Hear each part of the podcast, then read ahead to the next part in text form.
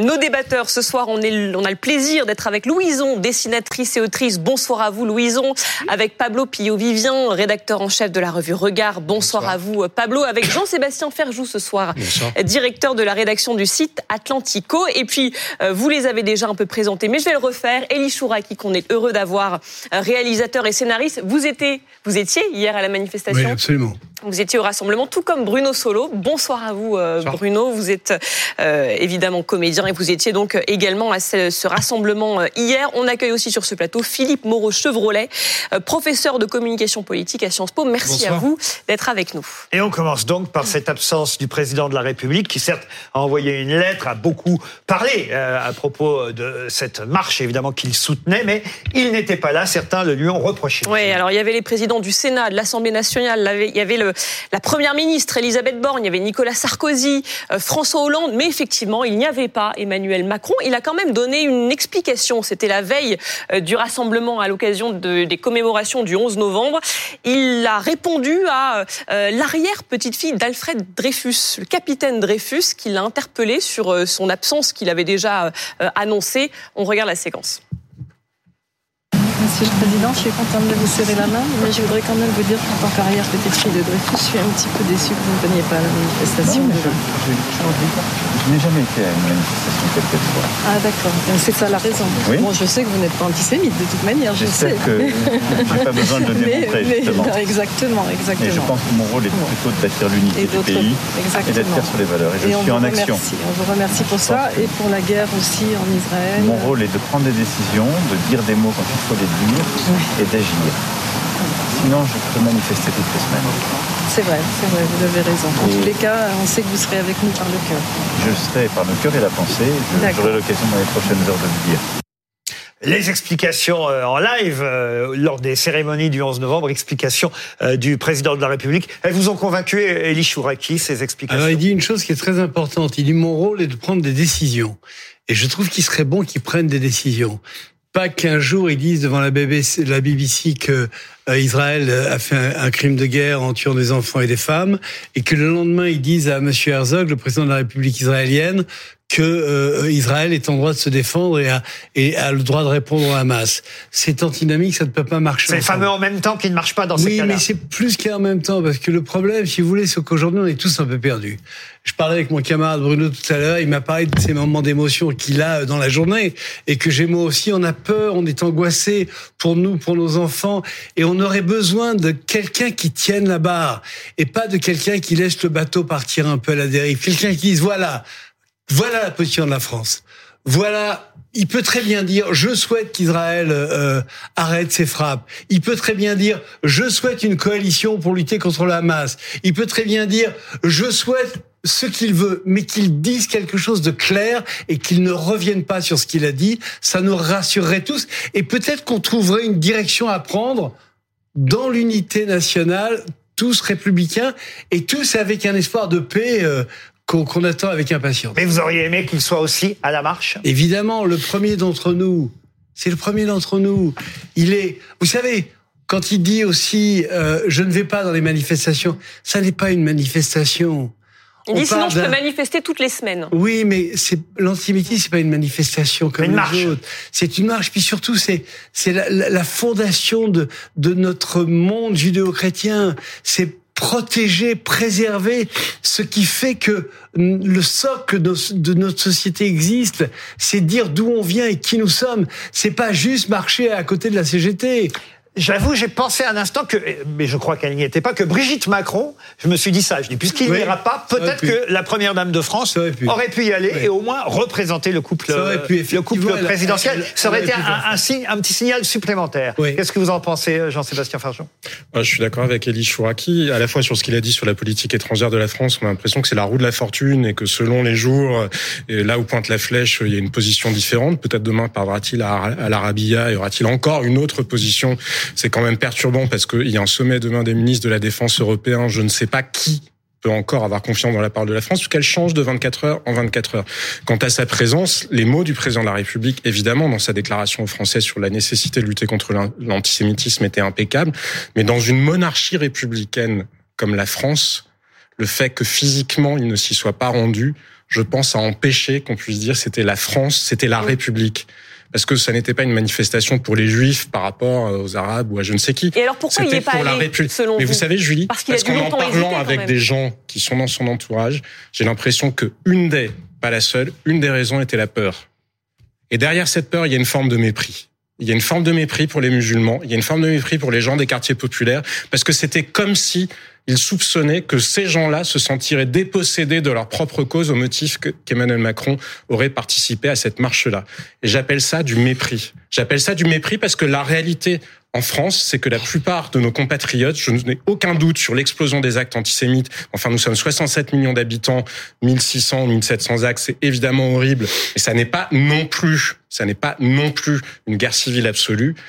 Et il était, il avait peur que certains le prennent mal. Alors en plus, son absence, évidemment, euh, a été profitable à Jean-Luc Mélenchon sous forme d'un tweet. qu'il a récupéré en plus. Voilà, il faut bien le dire, hein, qui, est terrible parce que euh, Jean-Luc Mélenchon a carrément osé euh, tweeter Macron a raison. Euh, et là, il transforme les propos euh, et l'intention du président de la République. Mais Mélenchon a quand même osé tweeter. Macron a raison. Cette soi-disant marche contre l'antisémitisme à l'appel de Meyer Habib, Le Pen, Zemmour, Braun-Pivet et Larcher fonctionne comme une manipulation, comme lui et moi. C'est-à-dire que là, il parle de, du président et de lui-même, comme lui et moi. Ne vous laissez pas embobiner. Ayons confiance dans notre peuple. En France, les racistes n'auront jamais le dernier mot. Il y va fort à chaque fois, Mélenchon, Bruno Solo. Oui, c'est le moins qu'on puisse dire. Euh, mais pour revenir sur l'absence de de Macron, qu'il a essayé de justifier avec des mots, euh, développement intellectuel, philosophique presque, ce qui est quand même juste. Il suffit de se reporter à ce qu'avait fait François Hollande au moment effectivement euh, de la marche de Charlie Hebdo il était là, lui. Il était là parce que c'était une marche hautement plus symbolique qu'une simple manifestation, comme il le dit. C'est pas le bon mot, c'est pas une manifestation hier. C'était une marche de citoyens euh, civilisés, humains, rassemblés, graves et en même temps très apaisantes moi, j'étais à la manif comme tant d'autres, et je sentais effectivement qu'il y avait une gravité en même temps, le sentiment de plaisir de se retrouver ensemble, le sentiment d'appartenir à la même communauté, la communauté des hommes. Et de ce point de vue-là, au-dessus même de son rôle de président, il avait le devoir d'être là, comme Hollande. Comme François Mitterrand en 90. Comme François Mitterrand, effectivement, en 1990, comme Hollande, en tant que président, en tant que premier des Français, oui, c'est vrai que c'était choquant.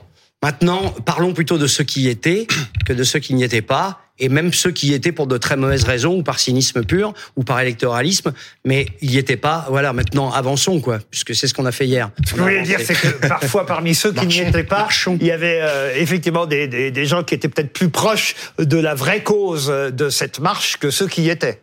Oui. Oui, vous pensez ça? Oui. Pablo Vivia. Oui, moi d'abord, je suis toujours un peu euh, gêné quand on fait la liste des présents, la liste des absences, un peu comme les gens qui traquent sur Twitter. Est-ce que euh, il y a eu euh, telle réaction ou pas telle réaction? Et donc du coup, le silence, c'est un peu l'inverse de la charge de la preuve. Le silence vaudrait approbation en fait à ce que l'on ne dit pas. Enfin, ce qui est quand même très très. C'est vrai, mais enfin là, on parle du président de la République. On, parle du président va, on va pas pointer du doigt une personnalité qui n'y est pas allée ou une autre. Chacun a ses raisons, parfois son agenda il y a plein de raisons qui font qu'on peut ne pas être présent. Mais un président de la République, c'est différent. Et euh, justement, on en a beaucoup parlé euh, la semaine dernière. Vous n'êtes pas sans savoir que cette marche a suscité une polémique. On peut euh, la regretter, on peut la juger sévèrement, trouver qu'elle était légitime ou totalement illégitime. Sur la présence du Rassemblement national. Exactement, sur la présence du Rassemblement national. Et même, j'irai même plus loin, Elie Chouraki en a un peu parlé, sur la, la, la, la le, le, fait que ça soit une reproduction, en fait, ce soit un soutien à Israël, à la politique d'Israël de bombarder, euh, de bombarder euh, Gaza. Euh, cette polémique, euh, euh, ces deux polémiques d'ailleurs sur la présence du Rassemblement national et le fait de bombarder Israël, le président de la République, bien sûr, n'y est pas totalement imperméable. Et il sait, il, a, il l'a entendu, il a entendu sur les plateaux de BFM. Euh, franchement, qui pouvait penser hier Vous pouvez préciser l'intention qui était celle de la marche. Mais, c'est, mais elle était compliquée justement. Non, préciser. Mais bien sûr que si. Mais bien sûr justement, il aurait été. Pardon, chez les gens qui y étaient hier soir, j'en faisais partie. Je vous assure que l'intention n'était pas sûr. compliquée. Mais bien sûr, chez vous. Nous sommes tous français. Et il est insoutenable que des gens aujourd'hui en France ne trouvent pas leur place en France au motif de leur confession. Et ça vaut pour les juifs comme ça vaut évidemment pour n'importe J'ajouterais même que le président de la République aurait été là, que ça aurait peut-être même encore plus clarifié euh, justement le propos de la marche. Ou pas. Non mais là, en fait, oui, parce que moi j'ai appelé à marcher. Ça aurait aussi clarifié la communication de l'Élysée qui aurait pu dire C'est vrai, j'ai dit qu'il fallait arrêter euh, les bombes à Gaza, mais j'ai aussi été aux côtés des Juifs de France dans l'épreuve qu'ils traversent. Le 7 octobre, il y a un excellent argument pour lequel il devait être là, c'est que le 7 octobre, on a perdu 40 de nos compatriotes qui sont morts, ils ont été massacrés parce qu'ils sont juifs, dans une frénésie totale. En soi, ça justifie qu'on ne polémique pas, surtout pour des raisons électorales, et ça justifie aussi que le président soit là. Moi, je suis sidéré qu'on ne dise pas plus souvent cette évidence. 40 mmh. de nos compatriotes. Mais dans un attentat terroriste. Il l'a compris pourtant la gravité de la situation face à l'antisémitisme. Il, se montre extrêmement ferme. D'ailleurs, on rappelle les chiffres 1247 incidents antisémites, 539 interpellations. Et Emmanuel Macron là-dessus, euh, il, voilà, il est extrêmement ferme. Mais heureusement qu'il est ferme. On lui demandait d'être à la hauteur d'un moment historique.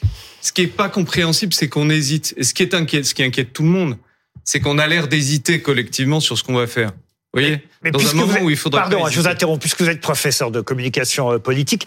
Euh, mais euh, essayez de nous expliquer ce qui s'est passé dans la tête du président de la République pour dire non, ben, je crois que c'est mieux que je n'y aille pas. Parce que c'est ça, au fond. Il s'est dit c'est mieux que je n'y aille pas.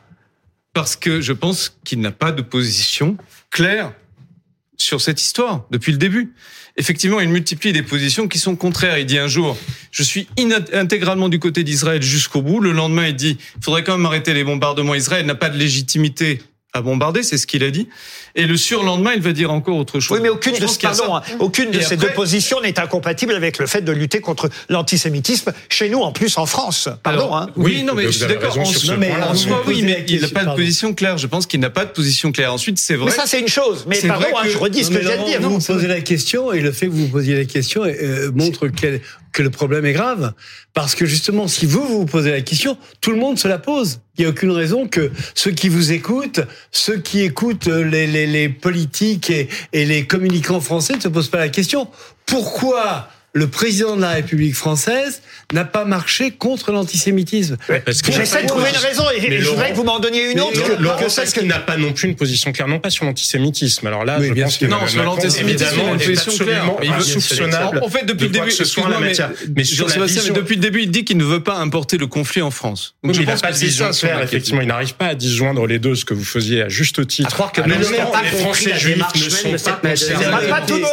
Mais ce que je voulais vous dire, c'est surtout qu'il n'a pas de vision claire non plus de la société française elle-même. C'est-à-dire qu'Emmanuel Macron, un jour il est multiculturaliste, le lendemain il fait une loi contre le séparatisme, un jour il dit il n'y a pas de culture française, qu'il avait quand même dit mhm. en 2017. Et c'est ça aussi, c'est-à-dire qu'il ne sait pas exactement quel est le regard qu'il porte. Donc il a peur dans un certain nombre de cas, ou peut-être comme hier, de dire ah oui mais c'est une communauté par rapport à une autre. Alors je ne veux. Il il louvoie en permanence entre l'universalisme et une vision plus multiculturaliste. Et je pense que ça trouble aussi la manière dont il parle de ces sujets. Il a eu peur de se mettre à dos les défenseurs de la cause palestinienne, selon vous? Je pense en allant à cette Je pense qu'il y a de ça. Je pense que je ne sais pas si vous vous souvenez malheureusement de ce drame, cette femme sur laquelle la police a tiré dans le métro parce que elle euh, prétendait être terroriste. Il y a une dizaine de jours, ça a beaucoup choqué, beaucoup inquiété un certain nombre de responsables dans le pays parce qu'ils ont eu peur que ce soit un nouveau Naël. Et quand je vous disais que pour partie ils méprisent les musulmans, parce que je pense que beaucoup de musulmans dans ce pays ils peuvent être antisémites comme il existe de l'antisémitisme ailleurs. Dans le... Mais il y a quand même une différence entre avoir une idée de votre voisin juif et se jeter sur lui avec un couteau. Il y a une grande différence. Je pense que les musulmans français, pour l'essentiel, et même s'ils soutiennent la cause palestinienne, quand ils voient les images du 7 octobre, quand ils ont vu ce qui s'était passé, ce sont juste des hommes et des femmes comme les autres. Ils voient juste des enfants qui ont été assassinés. Ils voient juste des gens qui ont été massacrés dans des conditions absolument inhumaines. Que faut-il, mais quelle, vision faut-il avoir de nos propres compatriotes pour imaginer qu'ils puissent en aller autrement? Et je ne suis pas naïf. Je ne suis pas naïf. Je sais aussi, par ailleurs, qu'il y a des gens qui voudraient importer ce conflit-là en France, qu'il y a des gens qui se livrent aux fameux actes antisémites. Mais comme je vous disais, 1500, 1600 actes, c'est tragique. Mais il y a 67 millions de Français. Arrêtons de nous tendre un miroir déformant. Nous ne sommes pas non plus aussi loin dans la guerre civile que ce que parfois nous en imaginons. Les algorithmes nous piègent aussi parce que ça nous met sous le nez les plus haineux en permanence. Arrêtons. Et encore une fois, je n'ai aucune naïveté. Hein. Je suis pas dans la, je crois pas qu'on soit non plus dans une société pacifique. C'est très juste ce que vous dites. Et, c'est très juste. Et j'ajouterais la chose suivante, c'est que c'était l'instant où soudain, le président pouvait dire l'antisémitisme, l'anti, euh, les anti-musulmans, les anti-chrétiens n'ont pas leur place en France. On ne parle pas de conflit. On ne parle pas de conflit à l'autre bout du monde. On ne parle pas, on ne parle pas de guerre. On ne parle de rien. On parle de la France. Et ici, chez nous, en France, ceux qui n'aiment pas la religion de l'autre n'ont pas leur place. Ceux qui ne la respectent pas n'ont pas leur place. Moi, je respecte les musulmans. Moi, je respecte les chrétiens. Et évidemment, je respecte les juifs. Comme ceux qui n'ont pas de religion. Ça, exactement. Et les agnostiques, bien sûr. Et c'est ça que le président avait pu dire hier. Louison, qui n'a pas parlé, et puis après, j'interrogerai encore Bruno Solo. Il a réussi deux coups, c'est-à-dire qu'il n'y est pas, on ne parle que de lui. C'est quand même euh, assez effort minimum, euh, effet maximal. Mais euh, ça, c'est un peu Macron. Mais en tout cas, moi, ce que j'ai, moi, c'est la lettre qui me pose problème. C'est ce côté, je m'écris mon propre mot d'excuse. La lettre qu'il a publiée dimanche. Je ne pourrais pas venir demain, je suis malade, je suis.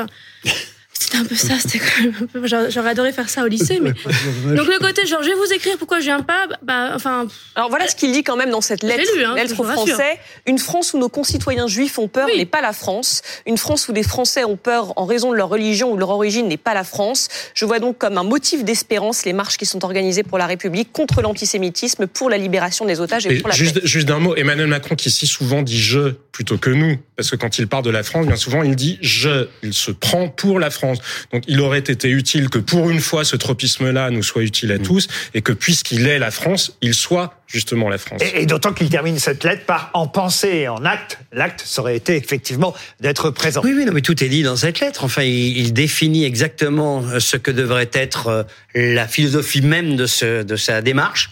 Et puis au moment de, de, nous rejoindre, de rejoindre son peuple qu'il a élu euh, au suffrage universel, il n'est pas là. Donc il y a une sorte de dichotomie, ou, alors je ne sais pas, il complexifie trop sa pensée, et au moment d'aller vers le plus simple, être là, être présent, au même titre que, encore je le redis, que Mitterrand, ou que euh, François Hollande au moment des attentats, après les attentats de, euh, voilà, de Charlie, euh, il n'est pas là. Donc il y a quelque chose qui est qui est de l'ordre peut-être un peu d'une certaine bipolarité, je ne sais pas, euh, politique en tout cas, qui est quand même assez étonnante. Vous comprenez aussi qu'il n'y est pas allé peut-être parce que le Rassemblement national y était? Bien évidemment, puisque c'est aussi une des lectures, hélas, hein, je dis vraiment hélas, de ce qui s'est passé hier. C'est euh, la normalisation ou l'achèvement, le parachèvement, comme vous voulez, de la banalisation euh, de euh, du Rassemblement national et de l'extrême droite, qui a réussi à faire sa photo de famille sans sans cri, sans. J'ai vu que vous aviez retweeté un article du Spiegel, Pablo Pio, Vivia,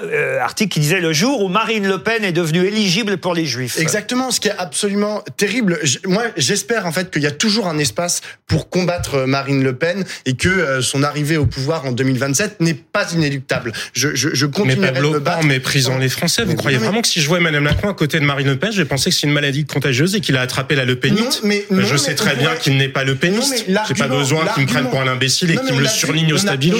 On a vu, cette semaine euh, combien à la fois les membres du gouvernement, à commencer par Olivier Véran, euh, le CRIF, le Conseil représentatif des institutions juives de France, a, a s'est posé la question de cette présence du, du Rassemblement national. Euh, la question est légitime de se la poser, mais après qu'on se, qu'on se soit posé la question, pour autant ils sont venus. Non, mais en 2018, ils posent une question, ils arrivent à une question, conclusion différente. Oui, 2018, cette, réponse n'est pas en adéquation avec ce qui s'est passé. 2018, Philippe en 2018, en 2018, pour Mireille, euh, Knoll, qui avait été assassiné, qui était un, attentat déjà euh, antisémite, si on veut, euh, il y a eu à la fois le RN et LFI qui ont manifesté côte à côte. Et non seulement LFI a manifesté aux côtés du RN, mais ils se sont imposés dans la manifestation contre le souhait du CRIF.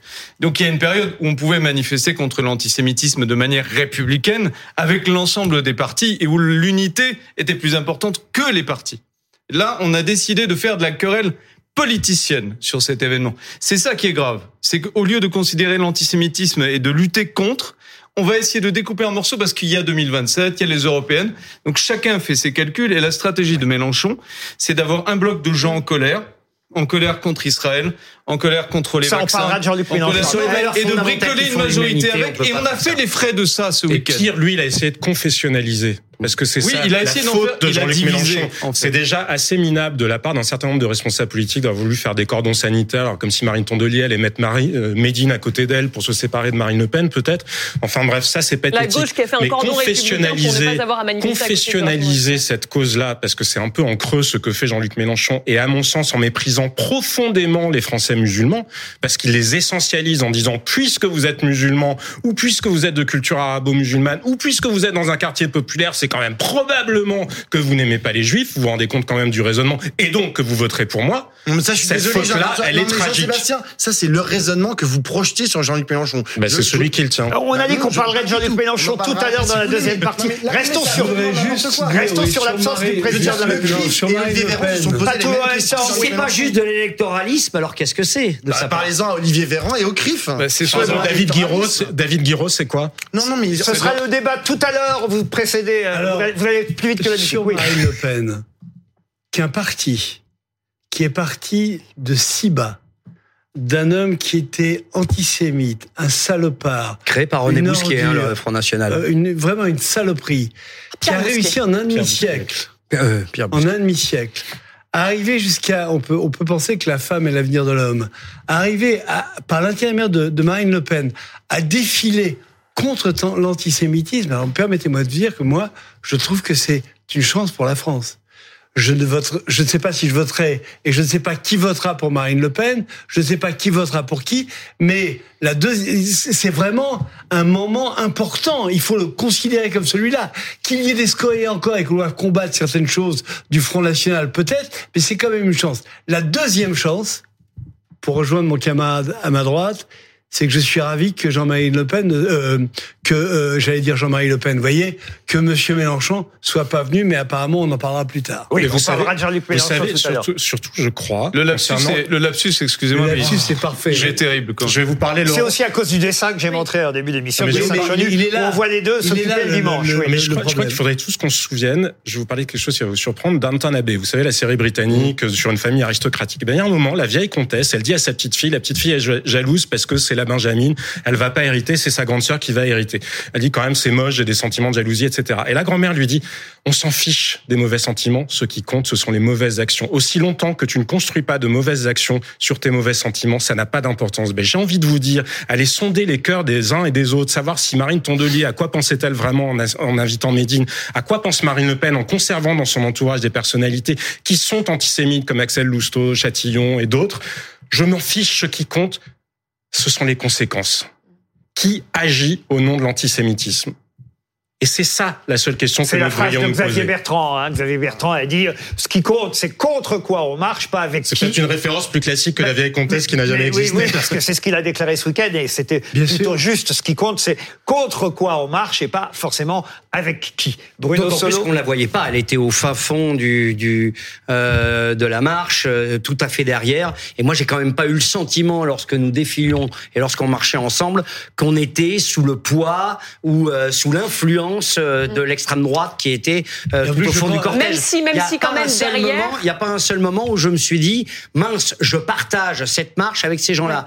j'ai envie de dire que ceux qui fondamentalement y étaient pour la, la vérité, c'est-à-dire les valeurs fondamentales qui font un être humain, ils y étaient pour cela. qui Est-ce que, les, est que les représentants de gauche se sont fait huer vraiment, comme on l'a dit euh... Quelle gauche? Ça dépend. Hein. il y avait, il y avait les essentiellement les socialistes parlent à Paris, parce que certains, il faut le dire quand même, certains de, de la France insoumise ont manifesté, mais à Strasbourg. Mais euh, à Paris, il y avait quand même des représentants. Il n'y a pas que la France insoumise, il y avait quelques représentants de la gauche. J'ai pas entendu de sifflet. Euh, certains, certains ont dit que oui, c'était fait huer quand ils sont arrivés. Moi, je vais vous dire, j'ai trouvé, j'ai été bouleversé par cette manifestation.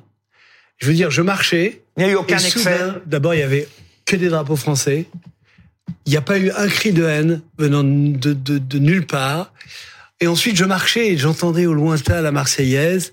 Et ensuite, les applaudissements qui venaient comme une vague jusqu'à nous et qui me donnaient des frissons et des larmes dans les yeux. C'était un moment de communion absolument extraordinaire autour d'une cause qui était grande, autour d'une cause qui doit rassembler un pays. Et encore une fois, je regrette. C'est pour ça que je regrette d'autant plus que le président n'ait pas été là. Bruno, comment vous faites, pardon hein, de, vous poser cette question, mais je suis tombé sur un retweet de votre camarade Yvan Le Bolloc aujourd'hui. Comment vous faites avec lui quand vous discutez de tout ça? Parce que ça doit être chaud en ce moment entre vous. Alors déjà, euh, vous savez, vous le savez peut-être, mais je suis pas sur les réseaux sociaux, moi.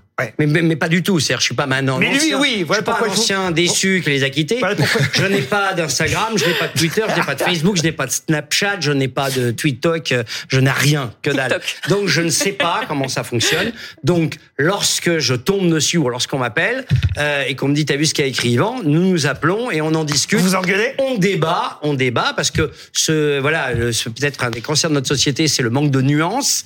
Et Yvan, entre ses tweets qui sont des effets de manche peut-être, et puis le moment où, euh, il parle avec moi, il émet peut-être plus de nuances. Alors dites-moi qu'est-ce qu'il a marqué? alors, il, a retweeté. Je, le, connais pas. Il, a retweeté. Il s'est appelé ce matin. Il s'est bien gardé de me dire qu'il avait. il a retweeté un tweet à propos justement de quelqu'un qui expliquait que les représentants de la gauche étaient arrivés à la marche contre l'antisémitisme sous les huées. Et euh, il a retweeté cette phrase Fallait pas y aller, bande de baltringues. C'est une manifestation contre le racisme organisée par des racistes. Alors, vous étonnez pas d'être hué si vous avez eu des positions antiracistes. Eh ben, une... Moi, je trouve, à titre personnel, que c'est une bêtise que c'est une bêtise de l'avoir dit et de l'avoir dit comme ça et puis le retweet en plus hein, voilà pardon Bruno mais c'est pas une bêtise c'est une c'est une monstruosité vous voyez, ça me met très mal à l'aise. Hein, mais c'est pour ça que je vous interroge. Pardon, hein, je le découvre. Ce pays traverse des crises qui sont compliquées, des crises économiques. enfin, il, est vraiment dans une passe qui est difficile.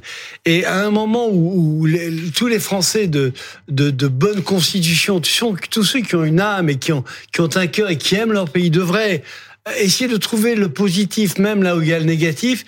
Il y a des hommes qui ne pensent et des femmes qui ne pensent qu'à déstructurer cette société. Alors je ne sais pas moi ce que je ne veux pas faire de professer l'intention à Yvan. Je pense pas qu'il en soit là, euh, mais c'est vrai que le réduire cette manifestation. Tu interrompu. Là. Au fait, oui, non, mais parce que je défends mon camarade. Euh, je ne vais pas vous engueuler entre vous aussi. Je défends mon camarade, ne serait-ce que parce que là il y a une sorte de euh, d'immaturité et de le fait de tweeter, c'est l'émotion, c'est c'est la réaction. Ou de reposter, de retweeter. Et, c'est pour ça que je vis en marge de ça, moi, pour éviter. Et d'ailleurs, ce qui, manifestement le choque le plus, et, c'est les raisons de sa position, c'est parce qu'il a reposté aussi d'autres camarades, euh, on peut dire camarades pour lui, euh, le Bollock, c'est euh, le fait qu'il y ait effectivement, il faut le dire aussi, ça c'est vrai, des, personnages qui étaient présents, alors pas forcément à Paris, puisque à Paris c'était Marine Le Pen, Jordan Bardella, mais à Nice, il y avait un, personnage voilà, qui s'appelle Philippe Vardon, qui a été un leader identitaire, chanteur d'un groupe néo-nazi qui s'appelait euh, Fraction, et il est à la tribune, pas loin de effectivement Christian Estrosi, euh, le maire de Nice. Alors il n'est plus au Rassemblement national aujourd'hui. Là, vous avez raison, quelque part, Marine Le Pen a fait le ménage puisque je crois qu'elle l'avait euh, viré, mais il est aujourd'hui avec Éric Zemmour à Reconquête, et eux aussi étaient présents dans les manifestations. C'est ça qui dérange. Je suis sans doute ici le plus concerné. Enfin bon. Alors, je vous en prie. Mais pourquoi ne pas croire que les gens changent? Vous vous souvenez qu'on a fait la guerre contre des nazis qui habitaient l'Allemagne vous vous souvenez de ça Il n'y a pas si longtemps que ça. Il y a 80 ans. Aujourd'hui, on peut dire que les meilleurs alliés d'Israël sont les Allemands et peut-être sans doute les meilleurs, les meilleurs alliés de la France. Après, Marine Le Pen n'a jamais rompu clairement avec son passé, avec mais son bien père. Sûr. clairement avec son elle père. Plus clairement elle n'a jamais, elle jamais dit, je, par exemple, je ne défends pas Marine Le Pen et je J'ai une formule là-dessus, c'est que la judaïté se transmet par la mère, l'antisémitisme pas forcément par le père. Pas forcément. Mais ce que je veux dire, c'est que le monde change, les gens changent. Moi, je ne, je, je les gens peut-être un jour se rendent compte qu'ils ont été dans l'erreur et passent à autre chose. Je les condamne s'ils continuent. Encore une fois, je reviens, je reviens sur ce que vous avez dit. Je dis que ce qui compte, ce sont les actes mais Elie, tout à l'heure, tout à l'heure, vous nous avez fait un, un, grand discours sur la concorde entre les différentes, notamment confessions, et puis les agnostiques euh, aussi. Et je ne comprends pas comment vous pouvez sortir Marine Le Pen euh, de de, de, de ça. Comment vous pouvez exempter Marine Le Pen de sa haine anti-musulmane Non, parce que ça m'a choqué. mais vous nous dites, vous nous vous dites, travaillez à BFM TV depuis suffisamment longtemps pour savoir que c'est l'heure de la pub.